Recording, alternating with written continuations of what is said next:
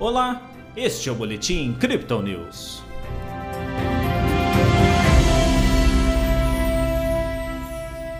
Sem resolução dos conflitos geopolíticos, a Bolsa de Valores brasileira acompanhou o mercado internacional e encerrou segunda-feira com queda. O Bitcoin esboçou uma recuperação pela manhã, mas os poucos avanços no cessar-fogo na Ucrânia colocaram o ativo em correção novamente. Na última sexta-feira, o Bovespa teve queda de 0,61%. Hoje o índice manteve a tendência com descida de 2,91%. O dólar ficou estável, cotado a R$ 5,07.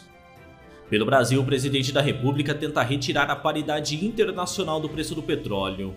Nos indicadores, o PMI composto ficou em 53,5 pontos.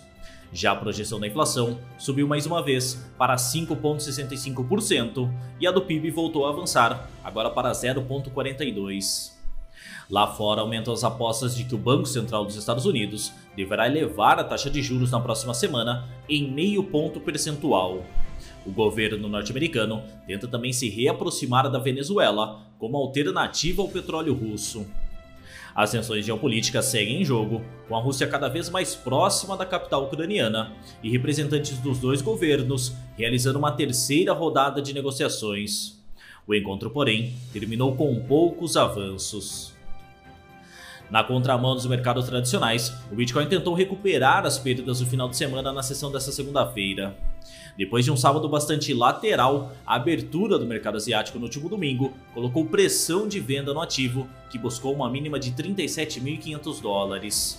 A partir daí, os bulls entraram comprados, recuperando prejuízo e preenchendo o último gap dos futuros da CME ao atingir o topo de 39.500 dólares. Agora a moeda digital tem correção acentuada e é comercializada a 37.400 dólares. No Brasil, a média de negociação é de 191 mil reais. Mais uma vez, os fundamentos seguem levando dúvida e medo aos investidores de criptomoedas e também do mercado acionário. Segundo os analistas da Crypto Digital, as possíveis novas sanções dos Estados Unidos ao petróleo russo elevaram rapidamente o preço do óleo na abertura das sessões. Outras commodities como alumínio, níquel e trigo apontaram ganhos expressivos.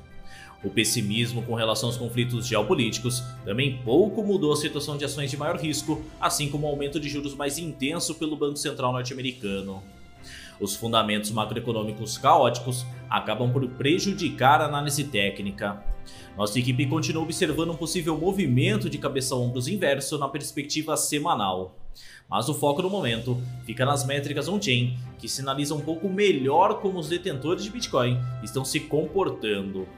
Basicamente, a retirada de criptomoedas das exchanges continua sendo maior do que a entrada, indicando não só o movimento de acumulação, mas também de pouca intenção de venda no curto prazo. O volume disponível nas corretoras, inclusive, é o menor desde setembro de 2018. Nas métricas do dia, o suporte do Bitcoin fica em 36.700 dólares e a resistência em 38.500, segundo o indicador de Fibonacci em um tempo gráfico de 24 horas. O RSI mira os 41% com o mercado mais vendido e o MACD faz o cruzamento para baixo de suas linhas. Essa foi a análise desta segunda-feira da equipe Crypto Digital.